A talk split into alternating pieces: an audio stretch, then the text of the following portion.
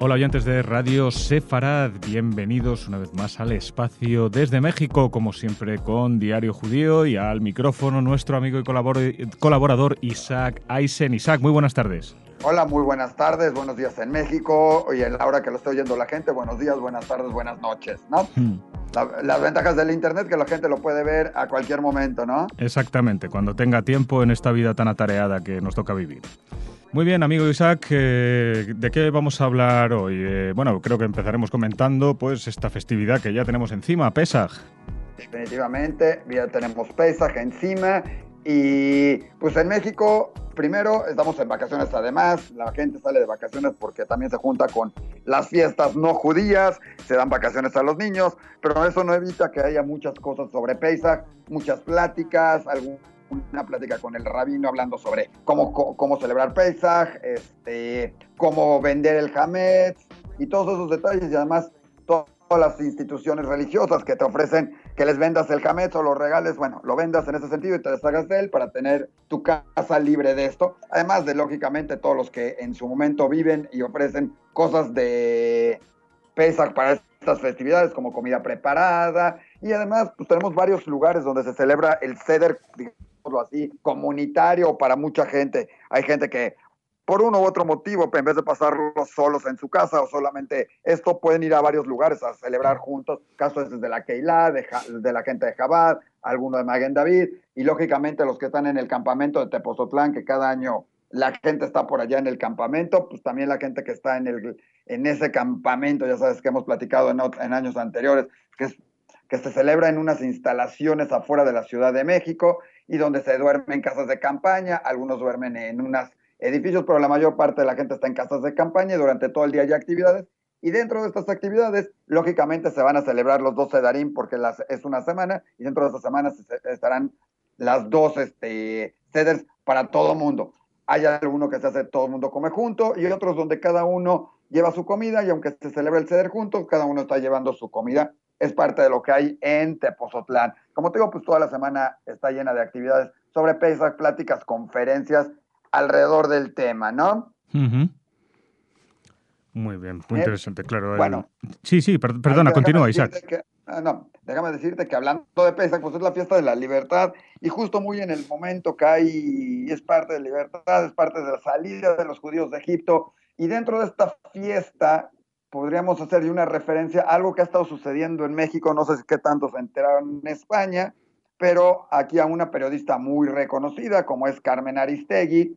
eh, por diferencias con la radiodifusora donde ella transmitía uno de sus programas, uno de sus programas noticiosos. Sabemos que Carmen siempre ha sido una periodista que busca y busca y quiere encontrar siempre muy bien hecho por ella ese punto, ese detalle, la noticia importante, no importando este, las barreras que tenga que superar. Y prueba de eso han sido varias de sus noticias que han conmocionado a México muchas veces, siempre en una manera medio objetiva, siempre en una manera este, puntillosa, pero dentro de todo eso, este, en algún momento dado tuvo diferencias con su radiodifusora, eh, y, y, justo con esto salió el tema de otro, otro colaborador que ahí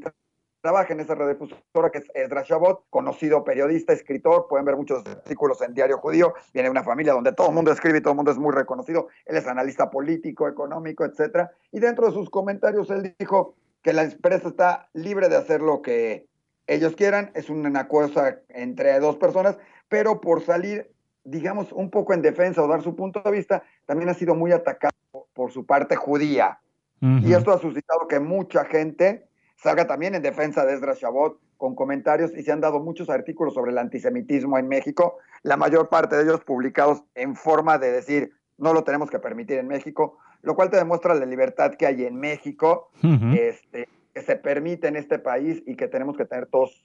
muy conscientes y agradecer cómo se vive en este, en esta, en este hermoso país, aunque nunca falta, digo, el cuate que quiere sacarlo, o los que buscan aprovechar el momento para sacar sus enojos, furios, odios indiscriminados, ¿no? Eh, sí, desde luego, vamos, desgraciadamente eso hay en todas sociedades, pero nos quedamos con el dato de que la sociedad mexicana en su mayor parte pues ha reaccionado negativamente a esas muestras de antisemitismo. Definitivamente, y creo que es interesante, la gente que guste puede hacer a través de Radio Separado, llegar a Diario Judío y ver ahí algunos de los escritos, bueno, oír las palabras de Ezra Shabot en una entrevista que tuvimos la oportunidad de compartir con la gente, hablando sobre el tema, sobre cómo fue atacado él y amenazada su familia por el tema judío, pero también oír sus puntos de vista y, mencionar muy claramente que el que sea judío o no judío no tiene nada que ver con su posición en la radio o con su posición personal o sus posiciones eh, políticas. Él habla muy claramente de eso, habla de la libertad de expresión, habla de que nunca se le ha puesto una línea a seguir, pero también tenemos artículos de diferentes maneras, de diferentes como, eh, eh, como de Reyes Heroles y como de otros periódicos, hablando exactamente del antisemitismo, un artículo que se llama No al antisemitismo, otro tomando lo que era el atentado en Francia, todos somos Ezra Shabot, y sobre esa, sobre esa panorama, varios artículos que han salido publicados en diferentes medios, ¿sí? criticando mucho el, el, hecho de haberlo atacado y atacar a Ezra por judío, como se ha dado con muchos otros casos, como le ha sucedido a Leo Zuckerman y varias cosas más, ¿no?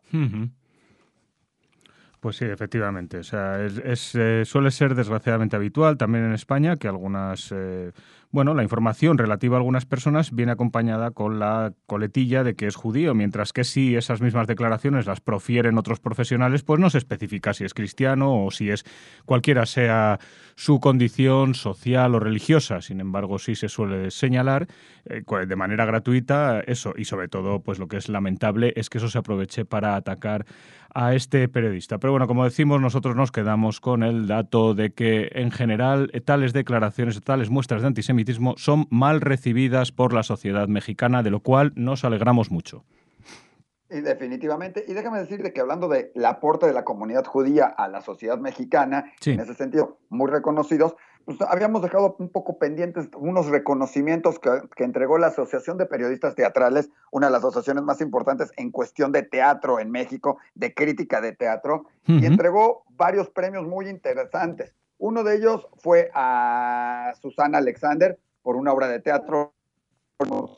Susana, en México ya tiene un papel muy característico, la gente la conoce como una buena madre judía, y no porque lo sea o no lo sea, eso no nos vamos a meter en su vida personal, como madre, tía, abuela, etcétera, etcétera, pero porque durante muchos años interpretó el papel de una buena madre judía y, y después, posteriormente, el de una abuela judía en, esa, en las obras del mismo nombre, que fueron y muy irrisorias para todo mundo, muy divertidas, y que además no aplicaba como todo mundo decía, se llamaba una buena madre judía, pero aplicaba para cualquier buena madre de cualquier lado, y nadie olvidaremos las típicas expresiones de no te preocupes,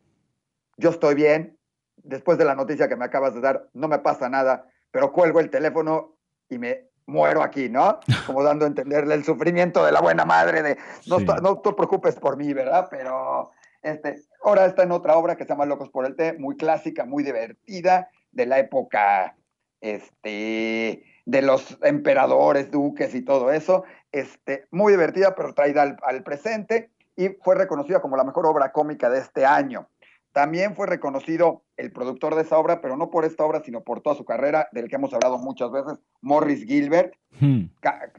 con el que alguna vez platicando y les comentamos, me parece, él empezó sus pininos del teatro en la organización juvenil Scouts Anuar Tzioní de México, una organización judía. Toda su familia fue muy miembro de esta organización de la Anuar Tzioní, que tiene eh, representaciones en varios lugares del mundo. Una muestra más de que ese trabajo que se hace de jóvenes a los 15, 16, con otros niños en los scouts, en los guías, siempre va dejando un poco el camino hacia tu futuro, te va marcando. Y Maurice, pues empezar de obras de teatro para convivir con los niños, para convivir con los demás en la organización, transmitir un mensaje. Hoy en día es uno de los mayores productores de teatro en México, junto con Federico Compián, junto con la organización OCESA, y lleva 40 años de trayectoria, y eso fue muy reconocido porque además ha producido obras desde El Rey León, este, K, este, eh,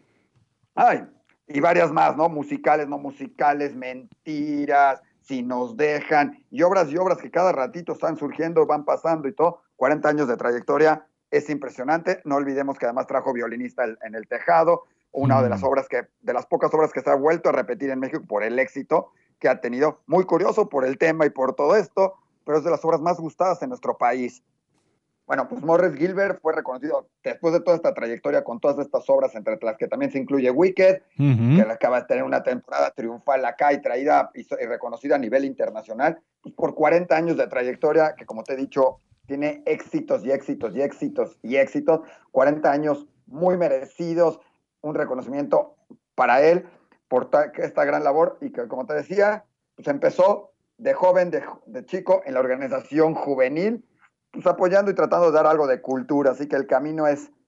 eh, muy, muy largo, pero con muchos frutos que ha dejado en eso y que afortunadamente, como te digo, se va formando desde la juventud de las organizaciones judías, este, eh, en las organizaciones. Pero lo importante además, también dentro de esto hubo otra obra de teatro premiada, fue La última sesión de Freud. Es una obra que dirigió un conocido cómico, director, productor en México que tiene una gran carrera, Jorge Ortiz de Pinedo, pero el productor, el productor de todo esto es ni más ni menos que Andrés Roemer, y digo ni más ni menos porque hemos hablado muchas veces de él con la ciudad de la el éxito de lo que es la ciudad de las ideas y lo que representa para Puebla y para el país con la gente que trae, con las personalidades que trae. Ahora también se ha enfocado varias veces al teatro. Hace no mucho platicábamos con ustedes y con toda la gente de Radio Separad de otra obra que él había traído sobre dos hermanos separados durante el holocausto y que mm. uno cae con una familia no judía, otro cae después con una familia judía y cómo se encuentran y cómo se va dando su relación después de estos años y uno fue soldado, otro no, pero esta no es la obra, la obra fue la de la, última sesión de Freud, muy interesante, que deja un, importante mensaje que la gente la disfrutó realmente y es producida por Andrés Romer, que como te digo, nunca, no, no para en su incansable lucha por traer la cultura y exportar la cultura de México y de todos lados, por todos lados, ¿no? Hoy en su labor como cónsul en San Francisco también es valiosísimo lo que él hace, ayuda mucho a los mexicanos allá y trata de aportarles algo más que ayuda, trata de aportarles cultura y trata de aportarles más cosas y es de lo que está haciendo hoy en día en, en San Francisco, pero como te digo, aquí fue reconocido por esta labor. Como ves, dentro de lo que es la cultura judía y el labor judía en nuestro país, pues tres personalidades dentro del teatro, que no lo hacen por ser judíos, ni lo digo en ese sentido, pero este, lo hacen por lo que representa México, por su labor en México, por lo que quiere, por lo que se aporta en un país que, como te he dicho, nos siempre ha tratado muy bien a la gente de la comunidad judía, ¿no? Fantástico, Isaac. Uno, pues otro de esos eh, merecidos homenajes de los que nos sueles hablar en tus crónicas y que nosotros celebramos aquí también, claro que sí. Comentándole sobre libertad, sobre estos homenajes, hay un punto importante que se dio esta semana en México. hay un movimiento Gimel que sabemos existe en México de la comunidad judía para la gente que es lésbico, gay, transexual, etcétera. Este, y este año, este año, esta semana, firmaron ellos un importante papel, que es el reconocimiento legal de su asociación, creando una fundación, otra muestra de lo que se da en México de libertad, porque uno, por el mismo gobierno, los, esto ya es como un reconocimiento legal, ya pueden trabajar como asociación legal, recaudar fondos y muchas otras cosas, y es la Asociación Gimel, que también fue este, pues también es una labor hacia la comunidad judía importante para toda la gente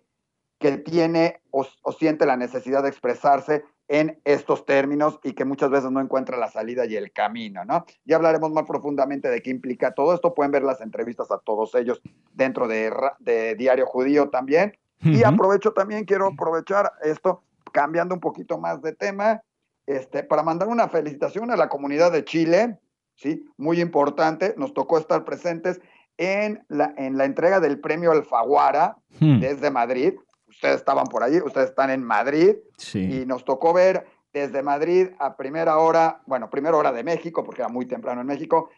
el que se entregó el premio Alfaguara, ni más ni menos que a una chilena de la comunidad judía, Carla Gelfen, que cuando justo le queríamos preguntar ella sola y dentro de todo lo que nos platicó y que puedan ver parte de esto en Diario Judío, él habla que para esta novela ganadora del premio Alfaguara entre más de 700 novelas a nivel internacional, ¿sí? Hmm.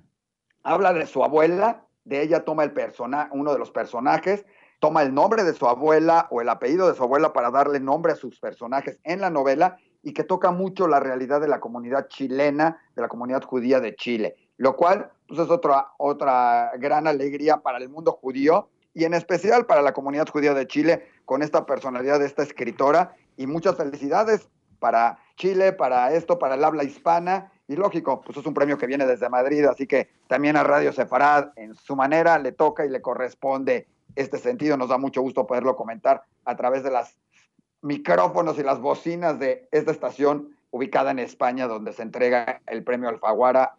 de novela.